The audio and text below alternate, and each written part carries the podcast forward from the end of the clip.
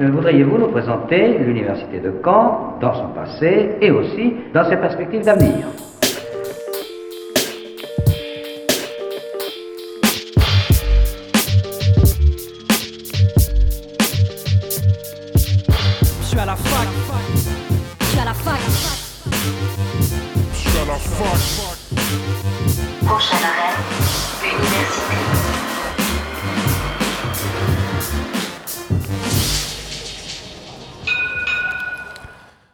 Bonjour à toutes et à tous, bienvenue dans Fac News sur Radio Phoenix, votre émission hebdomadaire d'actualité étudiante.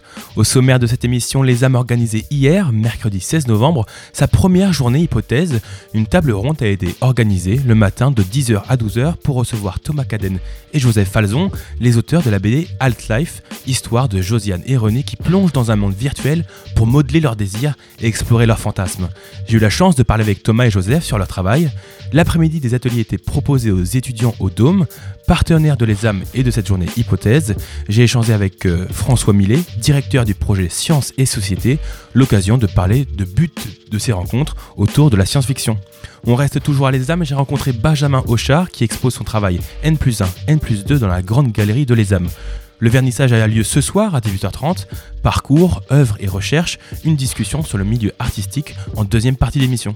On passera de l'autre côté des rives de l'Orne pour nous rendre au MOO, l'ANBDD, l'Agence normande de la biodiversité et du développement durable, organisée mardi 15 novembre les rencontres normandes du développement durable. Le réseau des éco-responsables normands de l'enseignement agricole y était pour parler de l'engagement des jeunes dans le milieu de l'écologie. Pour terminer, je recevrai Emmanuel pour nous parler des rencontres Sens et Société organisées par Edo Phoenix.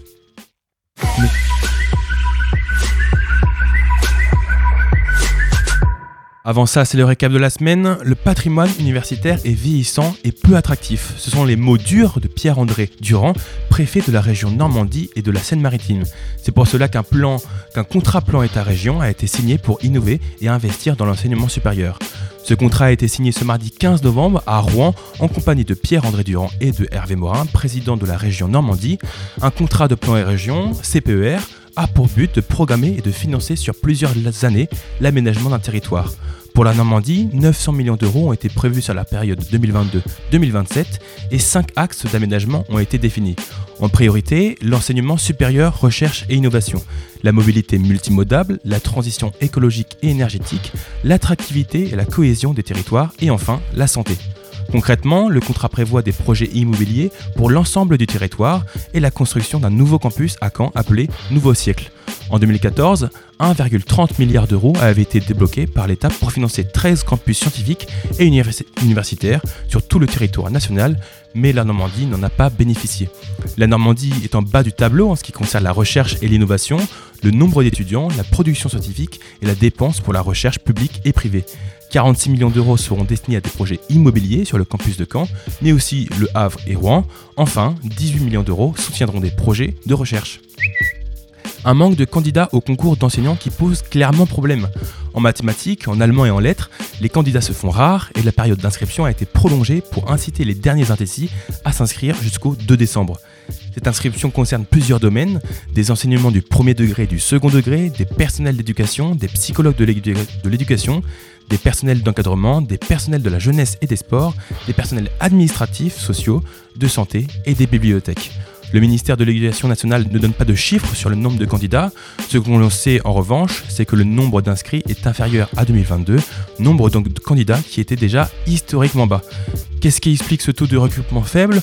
On évoque une réforme de l'organisation de ces concours, mais aussi une crise d'attractivité du métier. 4000 postes n'avaient pas été pourvus à l'issue des concours d'enseignement en juillet dernier. Plus de 27 000 postes avaient été ouverts en 2022, mais seulement 23 000 postes avaient été pourvus, le secteur des mathématiques étant de loin le plus problématique. Les mathématiques, justement, parlons-en. On l'a évoqué cette semaine dans l'émission C'est pas faux, le retour des maths obligatoires dans le secondaire. Et pour cause, le niveau des étudiants en maths est jugé catastrophique, ni plus ni moins. Le président du CNRS, Centre national de la recherche scientifique, Antoine Petit, a jugé très préoccupante la situation des mathématiques en France. Des assises ont lieu cette semaine, de lundi à mercredi, pour faire un état des lieux de la discipline et trouver des solutions pour rehausser le niveau. Cela s'explique par un manque d'enseignement-chercheurs en maths. On parle d'une baisse de 8% depuis l'année 2020, et pourtant, ce domaine est nécessaire et fondamental pour les enjeux actuels, comme l'a souligné la ministre de l'Enseignement supérieur et de la Recherche, Sylvie Retailleau. Les sciences du climat, de l'environnement, les sciences du vivant demandent des, des capacités de calcul poussées et des traitements de statistiques complexes. Il faut ajouter à cela un manque cruel de femmes dans le secteur. Selon Papendiaï, l'avenir de l'excellence française en mathématiques se trouve largement du côté des filles. Au programme donc, un retour des mathématiques obligatoires pour tous les lycéens de la filière générale pour la rentrée 2023 et des mesures à venir pour intégrer les maths dès le plus jeune âge. La plus moderne des universités d'Europe.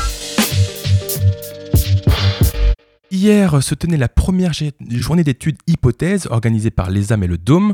Thème de la journée relation entre la bande dessinée et le numérique, la science et la fiction. Pour cela, deux personnalités sont venues présenter la BD High Life. Discussion avec Joseph Falzon et Thomas Caden juste après leur table ronde à l'ESAM. Je suis actuellement à l'ESAM avec euh, donc Thomas Caden et Joseph Falzon. Bonjour à vous. Bonjour. Bonjour. Euh, alors euh, déjà, merci euh, pour votre table ronde donc ce matin à l'ESAM. Euh, vous êtes là ici pour les journées hypothèses. D'abord, première question, pourquoi être venu à ces journées ou en tout cas pourquoi avoir accepté de venir à ces journées? Eh ben, parce qu'on vient ici pour parler de notre, notre album Alt Life, tome 1 et 2. Et, c'est chouette de pouvoir toujours rencontrer des lecteurs, parler de, ce, de, ce, de cette BD dont on est très fier. Et euh, quand on fait de la bande dessinée, on est chez soi, on sort pas. Avoir le, le bonheur, le plaisir de pouvoir euh, échanger, c'est toujours chouette. Vous avez senti euh, vraiment les, les élèves intéressés par vos travaux et puis euh, et par vos travaux pardon euh, et puis par votre BD Je sais pas, non, oui, oui, en tout cas, c'était intéressant de pouvoir euh, échanger sur, euh, sur euh, En fait, c'est une BD qui aborde tellement de questions autour du, virtuel, du futur, euh, euh, de, nous-mêmes et de l'intime et tout ça, que c'est- très intéressant en général d'échanger au- autour de ça, parce que c'est immédiatement évocateur pour tout le monde, y compris pour nous, et même nous, quand on en parle, il y a toujours des, questions nouvelles qui émergent. donc c'est ouais, toujours toujours intéressant de parler de ça. Donc plusieurs thématiques autour du virtuel, euh, de la sexualité, du fantasme. D'où est venue un peu cette idée de cette BD euh, À quel moment c'est venu? C'est venu euh, d'une idée de enfin d'un désir de travailler avec Joseph donc qui a dessiné la, la bande dessinée autour de de ses dessins. C'est non, c'est typiquement euh, quelque chose qui est fait pour un dessin et c'est essayer de trouver euh, la meilleure histoire pour euh, pour le meilleur dessin. Et au départ, il y avait une dimension un peu potache, euh, presque pornographique, euh, de faire euh, ce qui à l'époque ne se faisait pas beaucoup en bande dessinée, alors qu'aujourd'hui tous les éditeurs ont leur collection. Érotique euh, et à l'époque c'était un peu euh, un peu honteux euh, on était dans les et alors qu'en fait c'est un domaine qui est passionnant à explorer et qui est qui est à la fois ce qui peut être très drôle qui peut être très intéressant sur le fond sur plein plein plein plein de choses. Et au fur et à mesure de son histoire éditoriale cette, histoire s'est transformée et jusqu'à devenir ce qu'elle est aujourd'hui c'est-à-dire une sorte de conte philosophique pr- pratiquement dans lequel évidemment euh, la question de la sexualité est centrale. Donc euh, c'est- c'est- c'est- cette histoire Alt Life, c'est l'histoire de Josiane et René qui sont dans un monde virtuel. Euh, on l'a évoqué un peu durant la, la- durant la table ronde. C'est un peu déjà notre vie. On l'a vu avec les jeux vidéo, avec la pornographie qu'on trouve sur Internet, les fantasmes. Est-ce que c'est pas, est-ce que ce futur, cette BD d'anticipation, en fait, c'est pas un peu déjà notre réalité? Euh, en fait, c'est notre réalité, mais poussée un cran plus loin. C'est-à-dire, on extrapole euh, la réalité virtuelle dans laquelle ils vont. Aujourd'hui, on a déjà pardon, des réalités virtuelles. La leur, dans la bande dessinée, elle est beaucoup plus poussée, beaucoup plus perfectionnée. Elle permet de faire beaucoup plus de choses.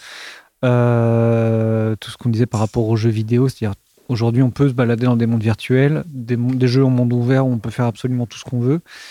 Dans la BD, on va un cran plus loin, où on est vraiment totalement immergé dedans et on voit plus la différence entre la réalité et le monde virtuel. Thomas, vous avez un peu le même sentiment que, cette BD, en fait, finalement, c'est un peu déjà, euh, déjà le présent? Ah oui, oui, bien sûr, mais au moment de l'écriture, il y avait de toute façon cette dimension qui était complètement assumée, c'est-à-dire de...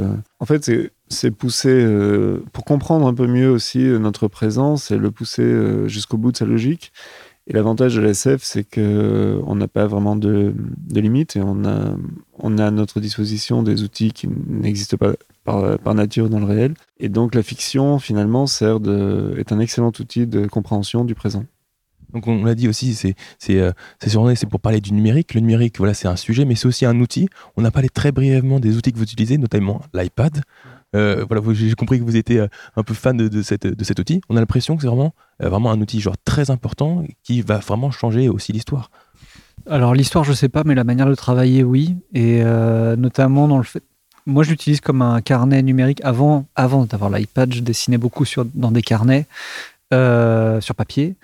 Et, euh, mais après, c'était un peu lourd. Il fallait les, les, les scanner. euh, les, euh, qu'est-ce qu'on en fait après, tout ça. Quand on dessine sur iPad, moi, je, en général, je, dessine, je fais plein, plein, plein de dessins en vrac. Et quand il y en a un qui me plaît, je le prends, je le copie-colle et je le mets sur la planche finale. Et- Et ça, ça permet d'aller beaucoup plus vite dans, le, dans le, la réalisation de, de planches de BD, de, de gagner du temps et tout. Et, euh, et, euh, on est beaucoup d'auteurs à, à passer à l'iPad. Et, et, et alors moi, en tout cas, les autres, faudrait leur demander. Mais moi, la manière dont j'utilise, ça me permet, c'est pour ce, gain de temps, pour permettre d'aller beaucoup plus. C'est très long de faire une bande dessinée. Donc, dès qu'on peut aller plus vite, euh, moi, je prends. Quoi. Euh, et Thomas, vous l'avez dit, euh, vous n'utilisez pas vraiment euh, de, de source pour, euh, pour, euh, pour cette BD. Pourquoi ce choix? Parce que euh, bah déjà, je suis pas dans du. ça- comment dire? Il n'y a pas un enjeu technologique, par exemple, dans ce que je raconte. Euh, J'ai pas une responsabilité. euh, Il y a des sujets, par, des histoires. J'ai fait, par exemple, une, une bande dessinée historique dans laquelle euh, il est indispensable de d'être fidèle à l'histoire, ne serait-ce que par respect pour euh, les gens qui l'ont vécu et aussi par respect pour le lecteur, de se dire qu'on n'est pas en train de lui raconter n'importe quoi. L'avantage du futur, c'est qu'on peut littéralement lui raconter n'importe quoi, et c'est même pour ça qu'il est venu. Et, et l'idée, c'est surtout que ça tienne la route. Donc, spécifiquement, non, j'ai pas utilisé de, documentation, et un peu parce que ça me permet de rester libre, de pas avoir l'impression que je vais euh, prendre telle idée à un tel, ou que... Voilà. Après, euh, ça, c'est la partie consciente du travail. Euh, évidemment que toute, toute idée, toute histoire se nourrit aussi de celles qui l'ont précédée, de, des lectures qu'on a faites, des articles qui nous ont marqués dans la presse et tout ça. Donc, euh, elle est pas, c'est pas une histoire qui vient de nulle part. C'est une histoire qui, évidemment, a été euh, construite à partir d'un milliard de, de sources les plus variées, de, de mon, de mon expérience, euh, même du regard de, de Joseph dans son dessin et tout ça. Mais euh, je ne saurais pas dire lesquels, quoi, c'est tout. Pour, pour l'instant, il n'y a, il y a que deux tomes. Est-ce qu'il y a déjà des pistes pour la troisième? Est-ce que vous avez envie d'en faire un troisième? Alors, euh, a priori, pour l'instant, il n'y aura pas de troisième tome.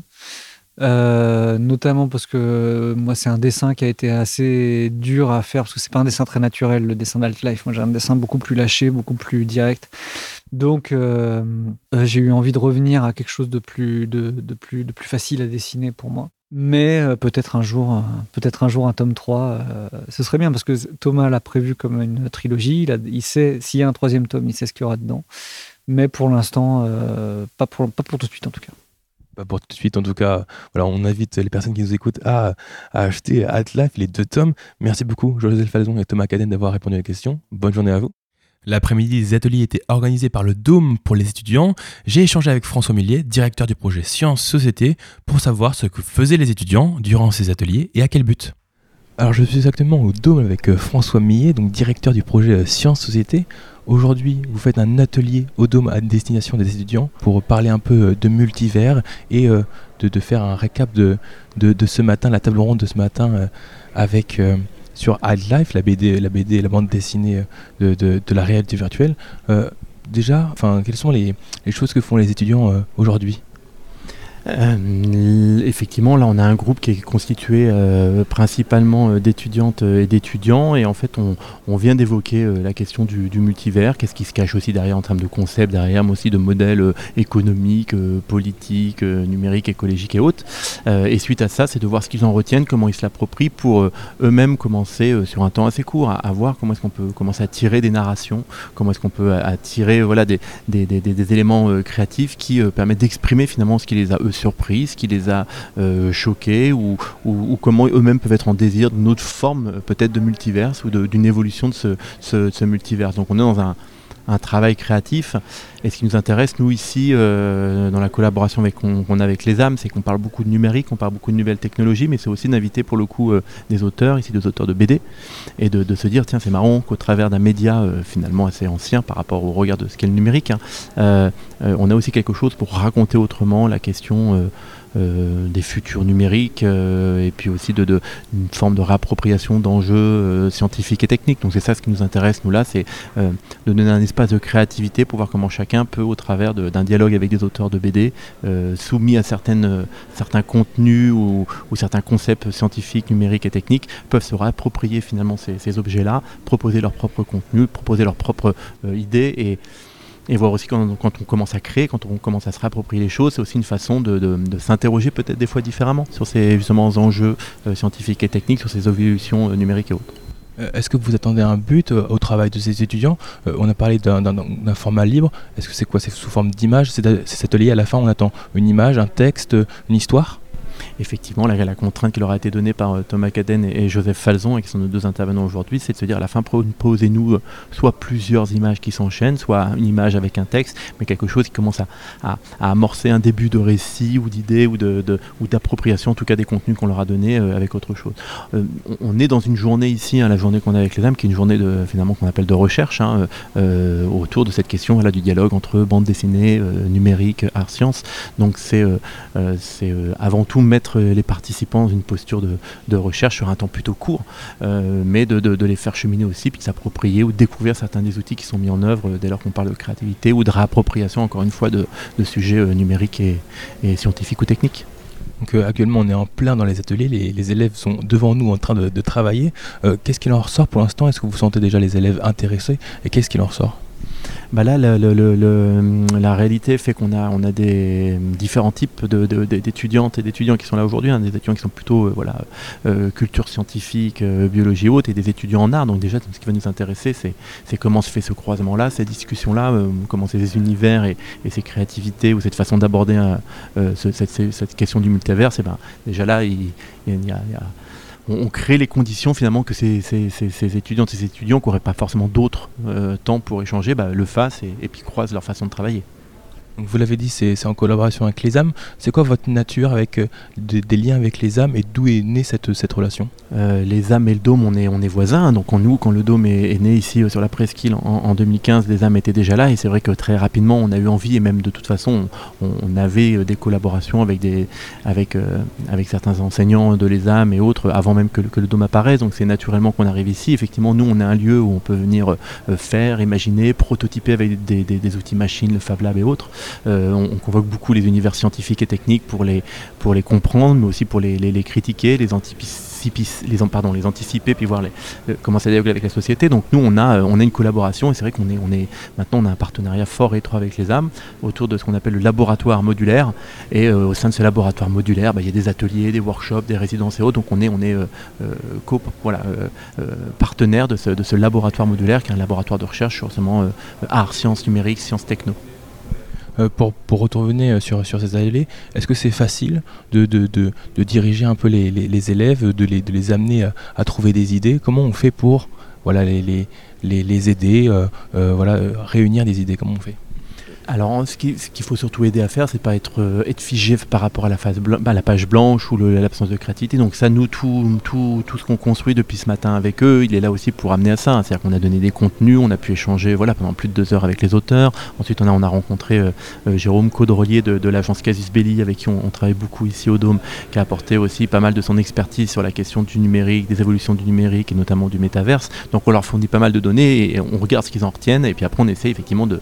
nous, on appelle ça d'avoir des phases où très rapidement on leur permet d'avoir plein plein d'idées, donc ça c'est des méthodes d'animation, et puis d'en sélectionner certaines pour les creuser, les affiner, et là on a une petite heure encore pour, euh, voilà, maintenant toutes les idées, le brainstorm qui est né suite à tout ça, euh, bah, commencer à le canaliser pour euh, bah, aboutir finalement pour chaque groupe, là on a trois groupes, à une image, un texte, quelque chose qui amorce un début de récit, et on essaiera de, bah, de les documenter, de photographier en tout cas ces résultats et puis de, documenter comme un résultat de, finalement d'un début de, recherche un peu participative sur cette question-là aujourd'hui des idées euh, sur, le, sur euh, la réalité virtuelle. On a pu commencer à en avoir avec, ce matin avec la table ronde avec euh, Joseph et Thomas. Qu'est-ce que vous en avez tiré de, de, ces échanges sur, je, rappelle, la réalité virtuelle sur Life, cette, cette histoire donc de, de, deux personnes qui, qui, qui rentrent dans un, dans un multivers et qui découvrent voilà, les fantasmes, le sexe, mais aussi la réalité virtuelle?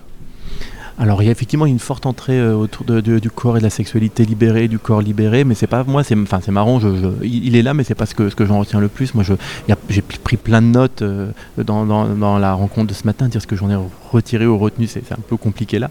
Euh, non, ce que j'ai trouvé chouette, c'est que c'est, moi voilà, moi je il se trouve que je suis assez fan de BD, c'est des BD que je connais depuis un bout de temps et c'est marrant de, à chaque fois qu'on en discute, on a, on trouve des couches supplémentaires et ce qui est marrant, c'est que les auteurs eux-mêmes, en fait, quand on discute avec eux, ils disent ah oui tiens c'est vrai que c'était là, on ne l'avait pas vu tout de suite, ça fait partie des choses qui nous intéressaient. Donc est-ce qu'on découvre une chose, est-ce qu'on retient une chose, je sais pas, mais en tout cas c'est cette idée euh, qu'effectivement au travers d'un récit, dès lors qu'on pose des choses, qu'on met une image, qu'on met du texte, et ben on commence à tirer des fils et c'est un peu ce qu'on veut faire faire du coup aussi aux participants du, l'atelier aujourd'hui. Pour terminer et parler un peu du futur, euh, donc je rappelle, vous êtes directeur du projet Science Société. Euh, c'est quoi la suite? Euh, Qu'est-ce qui est prévu un peu au Dôme? Alors nous au Dôme, on a des ateliers tous les euh, mercredis après-midi et tous les samedis après-midi, c'est gratuit, c'est en accès libre. On a pas mal de choses justement autour de la question du papier connecté, des récits. On aura euh, prochainement, euh, voilà, on programme régulièrement des choses autour de, des récits, notamment récits de SF, que ce soit Aldous, Huxley ou, Orwell ou Jules Verne et autres. Donc ça, c'est présent dans notre programmation. Puis cette journée là qui s'appelle, on appelle ça hypothèse, hein, c'est cette journée de rencontre, voilà, parce qu'on pose des hypothèses scientifiques, techniques et numériques, on essaie de les tirer. C'est une première édition, on espère chaque année pouvoir renouveler, inviter davantage euh, d'auteurs euh, de bandes dessinées euh, pour continuer à creuser euh, euh, ce dialogue euh, voilà, art, science, BD, société, et puis de voir comment tout ça on, euh, produit aussi une- des formes de représentation, euh, produit des récits, et euh, ces récits, ils, construisent aussi notre imaginaire, et donc ils construisent aussi euh, bah, l'imaginaire qu'on veut avoir demain. Donc ça, effectivement, ce dialogue BD et autres, c'est très présent. Et puis, prochaine collaboration, ce sera autour du Turfu Festival, bien sûr, là, en tout cas avec un certain nombre des acteurs qui sont présents ici, c'est-à-dire le- les âmes, les collègues de, de Casus Belli et autres, puisque on, a, on parle souvent beaucoup de BD et d'art sciences techno au moment du Turfu Festival, qui aura lieu du 11 au 15 avril prochain. Donc ça, ça fait un peu loin, mais mais il y a plein de choses tout- tout- toutes les semaines au Dôme euh, d'ici là. On retrouve ça, tout ça. Où est-ce qu'on peut vous retrouver sur un, sur un site des réseaux so- sociaux Peut-être? ledome.info et sinon effectivement on a un compte Twitter, on a un compte Facebook, on a un compte Instra, les collègues, les collègues voilà, qui gèrent tout ça euh, rediffusent, on a aussi une newsletter auquel on peut, on peut, on peut s'abonner. Merci beaucoup François Millet pour avoir répondu à nos questions. Bonne journée à vous. Bonne journée, merci à vous. Avant de continuer, faisons ensemble une pause musicale. On écoute Bibio et son titre Fools sur Ado Phoenix.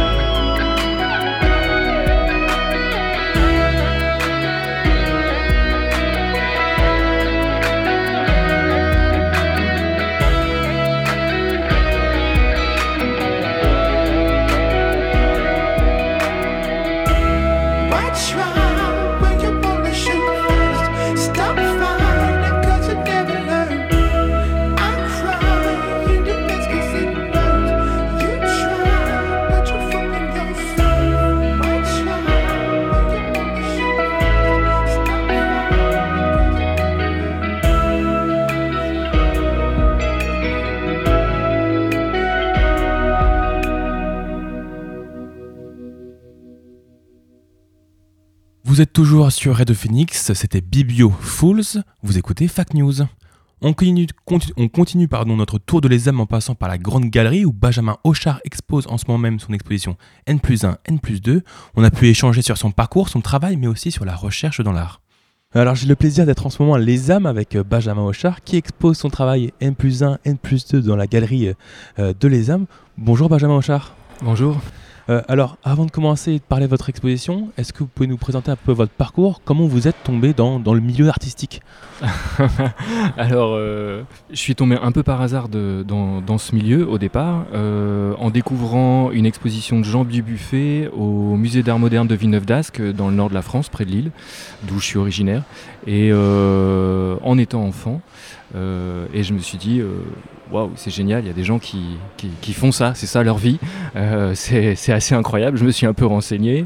Et donc, je, voilà, le premier métier que je voulais faire enfant, c'était peintre. Et puis après, ça a évolué. J'ai découvert un peu plus de choses. J'avais envie de faire de la bande dessinée. Et puis, je me suis quand même toujours consacré à des intérêts. Liés au- à l'art, disons. Donc j'ai fait des, des- classes spécifiques euh, au collège, des choses comme ça, au lycée. Et puis après, je suis arrivé dans une école supérieure d'art où j'ai étudié pendant 5 ans. Euh, j'ai eu les deux diplômes et puis après, voilà, j'ai continué ma vie artistique euh, en, allant vivre à Paris. Et puis maintenant, j'enseigne à l'école supérieure d'art et médias euh, de Caen-Cherbourg depuis euh, 12 ans. Donc je transmets un peu aussi tout ce qu'on tout ce qu'on m'a montré, appris euh, et d'autres choses évidemment euh, maintenant euh, aujourd'hui à Caen. Alors actuellement, vous êtes en montage pour votre exposition. Est-ce que vous pouvez nous en dire un peu plus sur cette, sur cette expo? Oui, alors cette exposition, euh, c'est une exposition euh, personnelle. Il y a des expos collectives ou des expos personnelles. Donc là, il y a uniquement mon travail.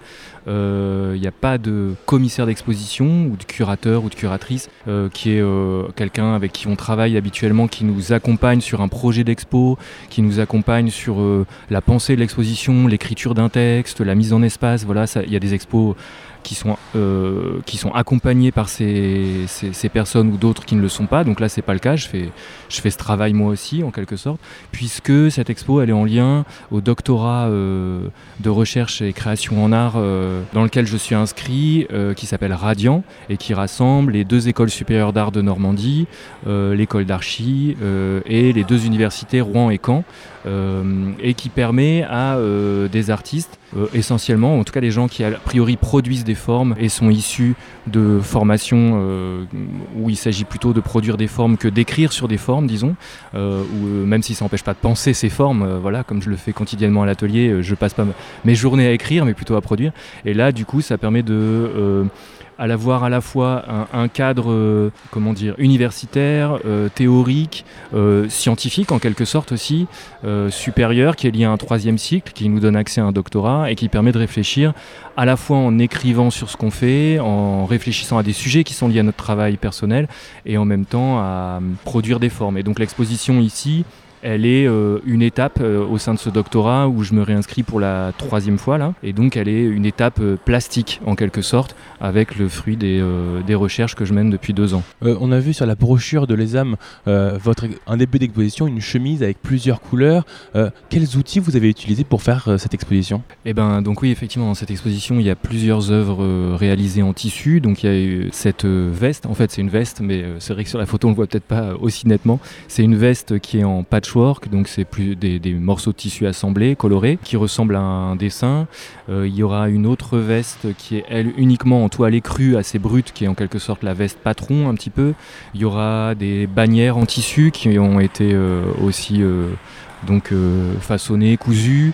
Euh, Il y a des t-shirts sérigraphiés que j'ai réalisés justement à l'ESAM euh, dans les ateliers techniques euh, sérigraphie euh, qui seront montrés aussi. Donc il y a toute une exposition qui en quelque sorte prend assez peu de place puisqu'elle est très souple et molle et que en tout cas par ses pièces et quand on les déploie elles peuvent prendre plus de place puisque effectivement la, la veste par exemple pour donner une échelle à nos auditeurs et auditrices c'est que la veste fait 3 mètres de haut sur 2 mètres de large donc effectivement elle est, elle est très Difficile à porter, disproportionnée. difficile à porter, Ouais. ouais. Euh, Est-ce que vous aviez une idée euh, à l'avance de, de- de cette exposition ou alors c'est venu au fil, au fil de votre travail? Vous voulez dire des pièces que j'ai fait pour Ouais, l'exposition? ouais. Non, j'ai conçu quand même. Non, non, les, pièces sont soit faites pour l'exposition, soit elles sont euh, choisies pour l'exposition parce qu'elles elles préexistent à celle-ci. Par exemple, les bannières en tissu, elles préexistent, elles datent de 2017 jusqu'à 2020. J'en ai choisi deux, voire trois, je ne sais pas encore exactement, mais euh, elles sont euh, en lien au projet d'exposition. Les deux vestes, elles, ont été produites euh, en partie pour cette exposition et en partie pour une autre qui aura lieu au Drawing Lab à Paris euh, de avril à septembre 2023. Et donc là aussi c'est un projet solo et euh, ces vestes ont été produites un peu pour les deux expos mais, mais sont, comment dire, sont pensées dans l'ensemble du projet. Donc je... voilà, il y, a une- pensée du projet, le titre pareil, N plus 1, N plus 2, qui renvoie à une sorte de hiérarchie euh, euh, bureaucratique, administrative, euh, en tout cas managériale ou assez actuelle, d'administration, comme on en connaît tous, hein, sans être critique vis-à-vis de toutes les administrations. Le titre renvoie à, cette, à cet univers-là. Donc il y aura aussi trois photocopieurs, par exemple, qui vont nous accueillir, en gros, et qui vont être une sorte de salle d'accueil euh, permettant de photocopier des documents mis à disposition euh, dans l'exposition. Donc euh, il y a un, un- un mouvement commun quand même dans l'exposition. Euh, alors on le sait, dans l'art, il y a souvent des, des messages, alors soit qui sont euh, très, très, très exposés ou un peu cachés. C'était quoi clairement le message de cette exposition pour vous? Ah, je sais pas s'il y a un message, justement. Je suis pas trop d'accord avec cette idée que dans l'art, il y ait forcément un message.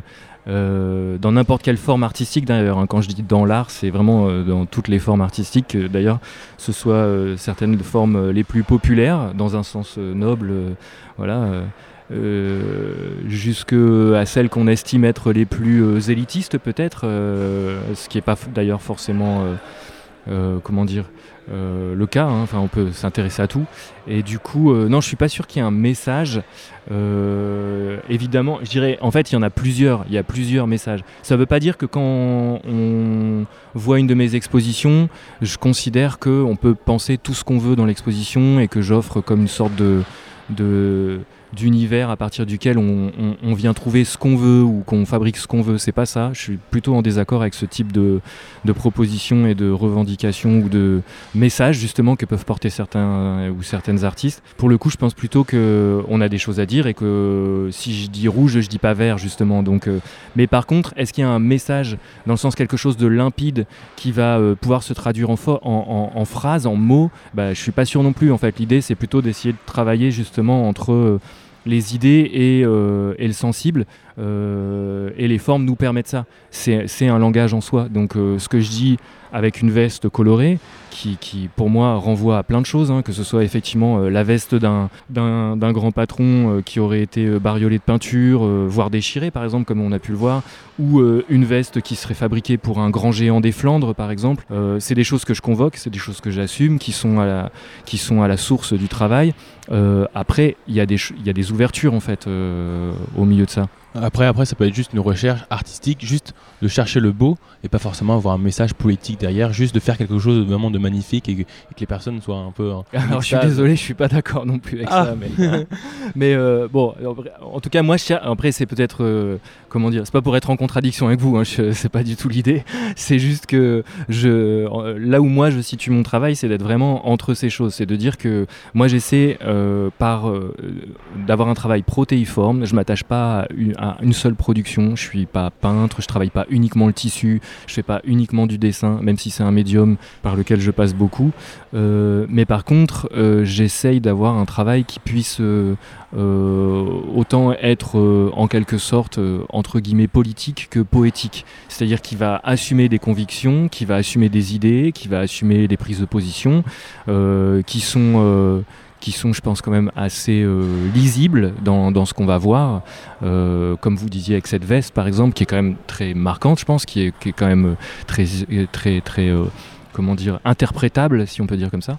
Et puis, en même temps, que, que ça n'empêche pas de se régaler de quelque chose qui va ouvrir vers ailleurs aussi, quoi, et pas uniquement fermer avec un message. C'est-à-dire que parfois, les messages peuvent un peu fermer et faire oublier que même quand on est très engagé dans quelque chose, on peut le faire avec joie, on peut le faire avec bonheur, on peut le faire avec euh, euh, enthousiasme en fait. Alors, vous avez dit, euh, vous faites un doctorat en recherche de l'art dans le cadre du projet Radiant. Sur quoi vos- porte vos- votre travail, pardon? Ben justement sur cette idée qu'on peut à la fois être en- engagé et, et comment dire et enthousiaste et joyeux euh, et, et travailler avec de l'humour. euh. Et donc euh, mon projet de recherche euh, doctoral euh, s'intitule Renverser, assembler l'activité artistique populaire, avec cette idée que d'étudier à la fois des, artistes, des, groupes, des, mouvements qu'ont eu certaines personnes à essayer de sortir de leurs euh, conditions sociales initiales, de leur assignation sociale initiale, pour certaines ou certains, ou aussi de pouvoir euh, utiliser l'art comme euh, un vecteur d'émancipation, et que ce soit parfois en, en- en tenant un message, euh, mais aussi justement souvent en tenant à la fois d'un message et d'une forme qui, qui soit aussi accueillante pour la pensée des autres, et donc qu'on peut résumer à poétique. J'ai eu l'occasion de parler avec une photographe qui faisait aussi partie du projet Radiant, une photographe Olivia Gay. On a parlé un peu de cette, de, ce- de cette recherche en art. Ça paraît un peu paradoxal de faire de la recherche en art. Vous avez même parlé de science. Ça paraît un peu paradoxal. On imagine l'art comme étant euh, spontané. Et finalement, on peut faire de la recherche en art. Bah oui, bien sûr. Et même, euh, c'est on fait de la recherche en tout, en réalité. Et puis, euh, l'art s'apprend aussi. Après, c'est c'est plein de débats, hein, évidemment. Je vais pas tout résumer en une phrase, et puis ça peut me cati- caricatural dit comme ça, mais euh, on est dans une école d'art, c'est là où on est aujourd'hui, c'est là où a lieu l'exposition, c'est là où j'enseigne. Et, euh, dans cette école, on arrive en première année, on a un premier diplôme en trois ans, comme euh, voilà, qui a un niveau de licence. On a un deuxième diplôme en cinq ans, qui a un niveau de master. Et ensuite, comme moi, je suis inscrit dans ce PhD. Ce qu'on fait pas dans l'école, euh, voilà, euh, la plupart des artistes n'ont pas ce, de, de- niveau euh, qui, est, permis. Radiant le permet, c'est super. Mais ça n'empêche pas qu'on fait de la recherche à, plein d'endroits. En fait, on peut faire de la recherche aussi hors de Radiant. Je pense que la plupart des artistes qui sont en questionnement, qui sont euh, pas uniquement en train de produire justement des formes et en train de chercher une sorte de, de, d'aboutissement uniquement lié à la beauté ou à un rapport esthétique euh, ou à un rapport d'image ou de séduction. Je pense que euh, chaque, chacune de ces personnes est en recherche dans son atelier, euh, en train de chercher euh, ce que c'est cette forme, ce que ça signifie d'être au monde, de comment on travaille, de voilà voilà.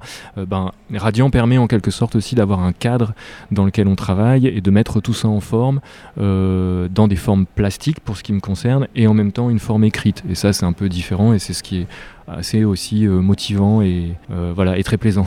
Merci beaucoup. Benjamin Hochard d'avoir répondu à nos questions. Donc n'hésitez pas à aller voir l'exposition N plus 1, N plus 2 dans la grande galerie de Les Âmes qui sera exposée donc du 17 novembre au 8 décembre, c'est ça, je me trompe pas? C'est ça, C'est ça. Merci beaucoup, bonne Bah, journée à merci vous et à bon vous. montage. Merci beaucoup, à bientôt. Je vous propose tout de suite de faire une petite pause musicale. On écoute Beau Bandit, The Big Kaboom sur The Phoenix.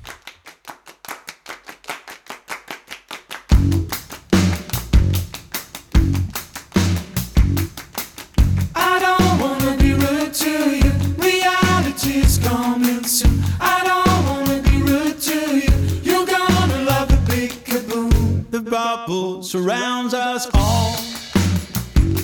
We lose control of everything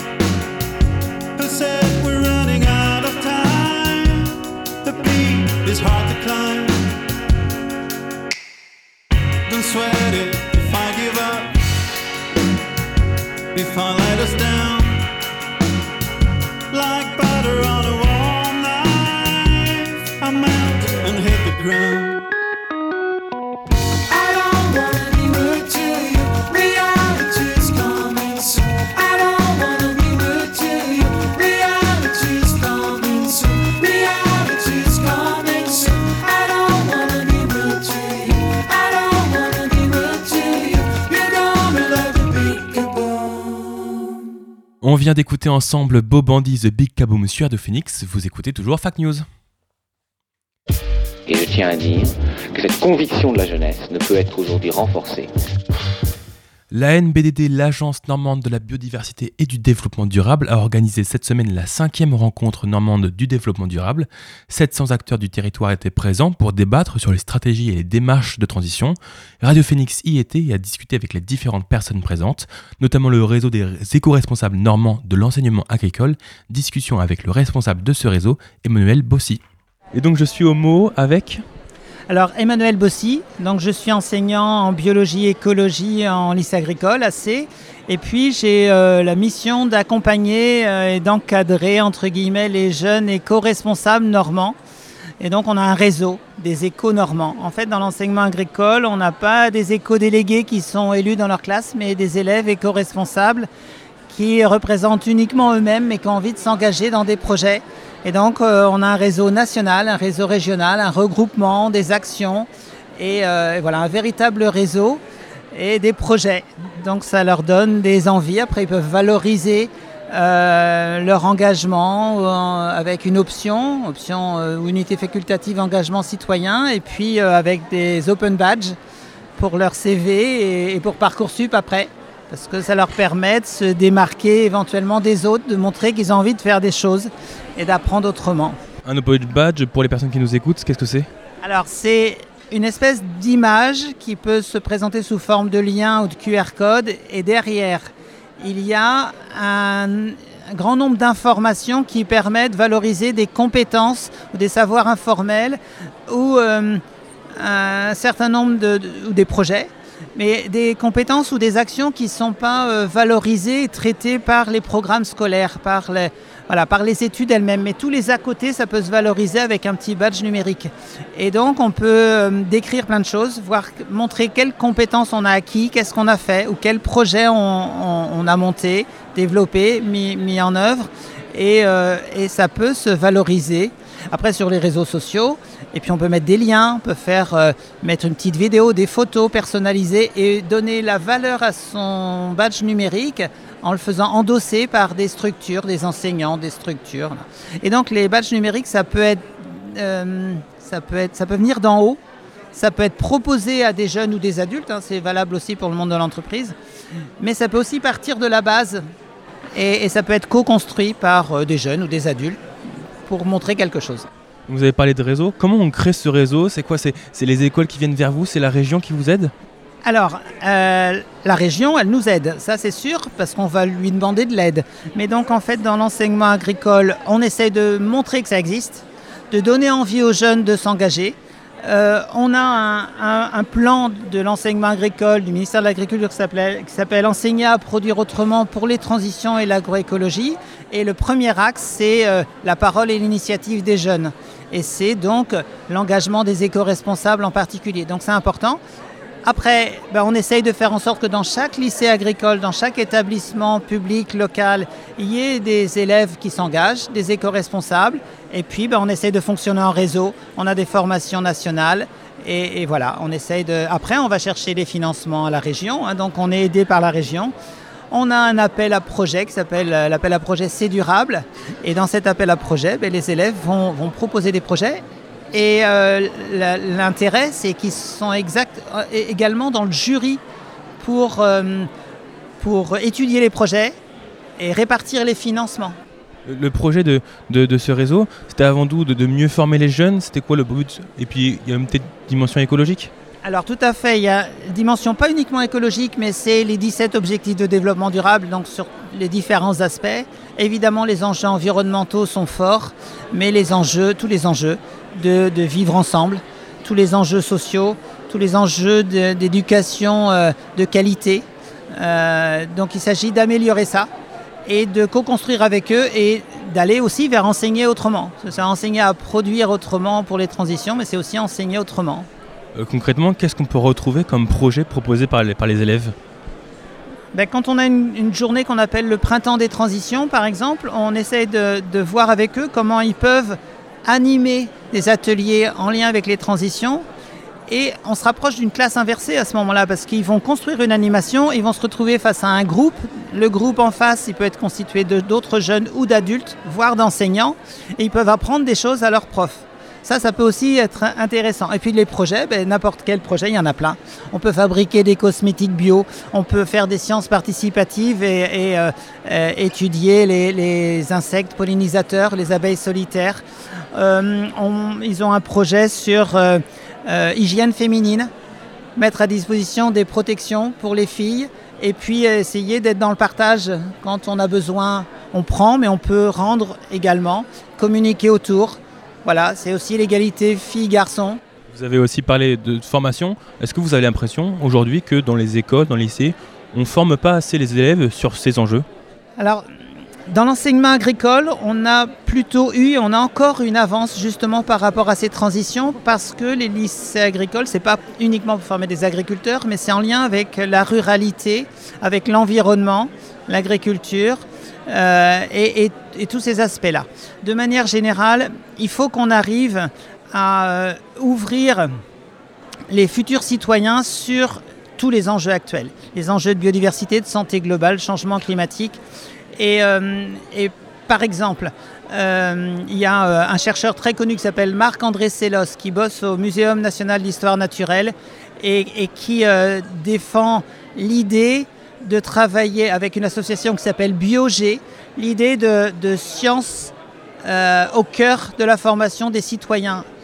En fait, il faut imaginer qu'il faudrait pouvoir travailler sur des thématiques et mettre les disciplines autour pour euh, pouvoir travailler sur ces objets-là. Donc travailler sur les enjeux de biodiversité, de santé globale, d'économie sociale et solidaire, de changement climatique et faire travailler les disciplines autour et mettre les jeunes en projet, en co-construction.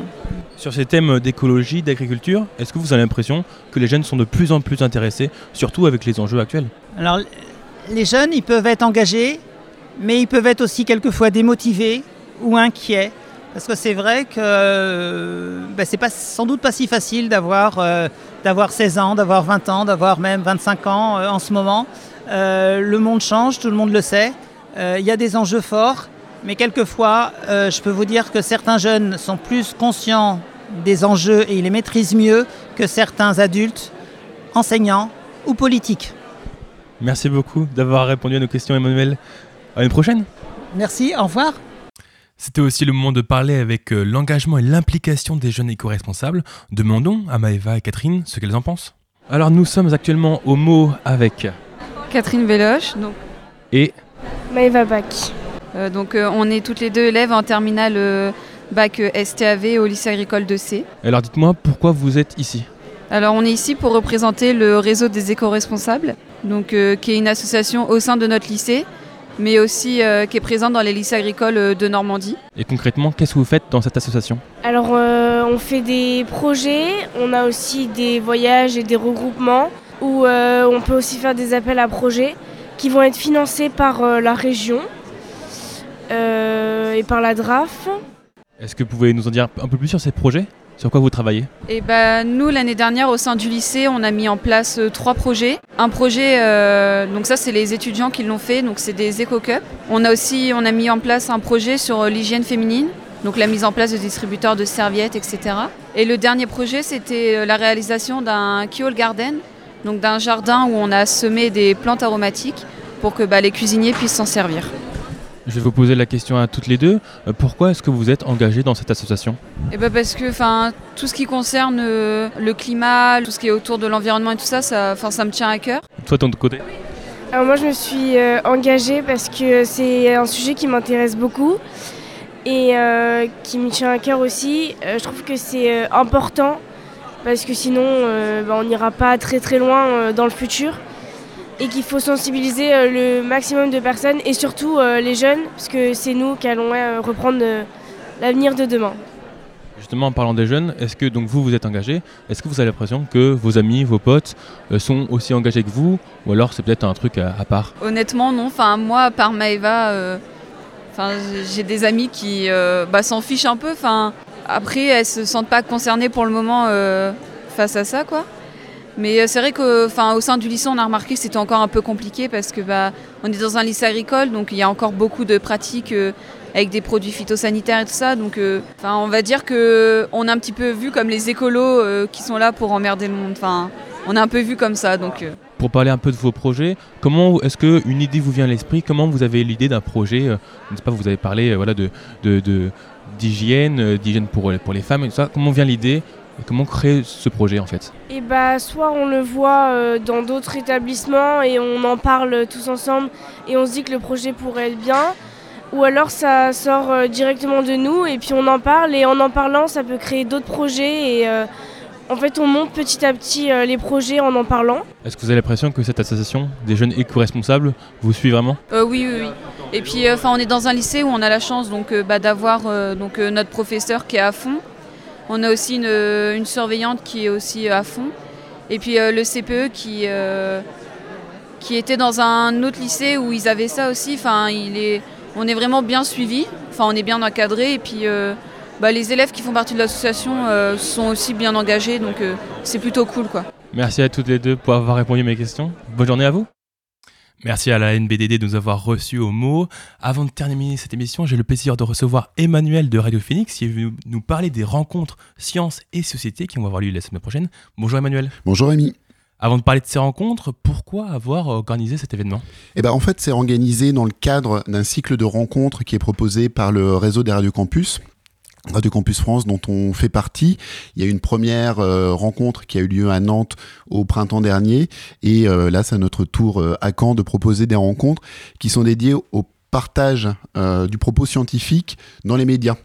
L'idée c'est de raconter, de dire, de réfléchir à la manière avec laquelle des faits scientifiques, des recherches scientifiques, des propos scientifiques sont partagés à un public, à une communauté d'auditeurs, d'auditrices en l'occurrence, par l'entremise des médias.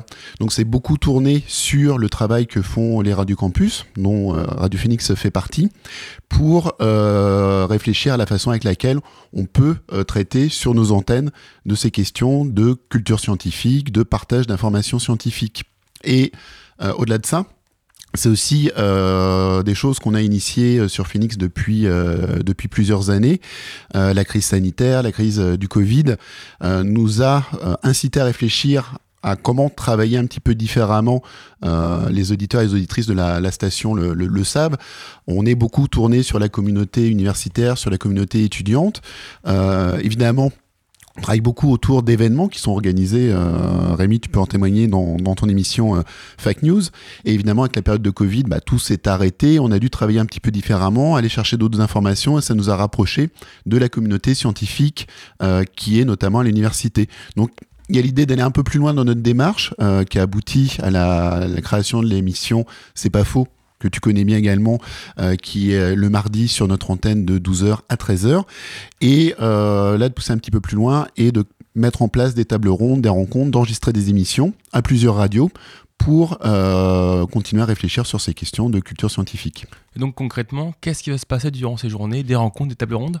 Alors ça se déroule dans plusieurs lieux, donc c'est les 24 et 25 novembre, donc jeudi et vendredi de la semaine prochaine. Euh, grâce à nos partenaires euh, qu'on citera un petit peu plus tard dans l'interview, mais on va être accueillis donc sur le campus 2 le, le jeudi à la BU euh, Rosaline Franklin. On parlera euh, dès 9h30 de diffusion de l'information scientifique, de savoir en quoi c'est un enjeu démocratique. On a une deuxième rencontre à 10h45 sur la transmission de l'information scientifique, réfléchir avec euh, les acteurs, discuter avec les acteurs de la communication scientifique, voir comment ça se passe, comment ça marche, quels sont les enjeux aussi. Euh, on enregistrera une émission, c'est pas faux, euh, en faux direct, mais en tout cas sur place et en public. Et tout l'après-midi est consacré un temps sur un sujet un petit peu connexe euh, finalement, sur la question de l'éducation aux médias et l'information. Ensuite, le, je, je- je poursuis juste sur le, sur le jeudi. Le jeudi, on sera soit on sera chez un autre partenaire qui le, seront les ateliers intermédiaires, donc sur la presqu'île de Caen, euh, lieu de résidence artistique qui euh, est en péril actuellement. hein, on, on y reviendra sans doute dans une autre émission. Mais euh, là, on parlera de la recherche en art. Et le vendredi, c'est le Dôme euh, qui nous accueillera pour une deuxième journée avec un workshop l'après-midi euh, participatif où on fera de l'enregistrement de son autour des textes d'Orwell. Et le matin, c'est euh, on réfléchira sur les nouveaux médias. Et on recevra également des homologues autrichiens, une, une association qui s'appelle Comit, qui est une fédération autrichienne d'acteurs d'éducation aux médias. Pour parler des partenaires, c'était euh, déjà prévu euh, qu'ils viennent. Comment s'est créé ces liens avec, euh, avec ces différentes associations? Alors, il y a deux choses. Il y a la partie réseau des radios campus où c'est un soutien du ministère de la Culture qui a initié ce cycle de rencontres. Donc, on a comme partenaire le ministère de la Culture et le réseau Radio Campus France, bien sûr. Et localement, euh, bah, c'est tout le travail qu'on fait depuis des années avec l'université de, de Caen-Normandie, qui est un, un partenaire euh, de la radio, un partenaire historique de la radio, et également avec le Dôme, et le, avec qui le rapprochement s'est fait ces dernières années au travers de nos actions euh, sur la culture scientifique. Le but, in fine, c'est de vous rapprocher du public. C'est accessible à tout le monde? C'est accessible à tout le monde. Euh, si vous souhaitez vous renseigner sur le, sur le sujet, il y a un article sur le site phoenix.fm, bien sûr. Et si vous souhaitez euh, vous inscrire ou demander des informations, vous pouvez envoyer un mail à l'adresse suivante, SMS, puisque les rencontres s'appellent Sciences, Médias, Société, des rencontres SMS, bien sûr. Euh, allusion technologique évidente. Donc c'est sms radiocampus.fr. Merci beaucoup, Emmanuel. Merci à venu toi. nous présenter ces rencontres qui auront lieu, je le rappelle, la semaine prochaine, 24 et 25 novembre. Bonne journée. Fact News, c'est terminé pour aujourd'hui. On se retrouve la semaine prochaine pour un nouveau numéro. Restez sur Radio Phoenix. Dans quelques instants, c'est le Flash et la Méridienne avec Chloé. Bonne journée à toutes et à tous sur Radio Phoenix.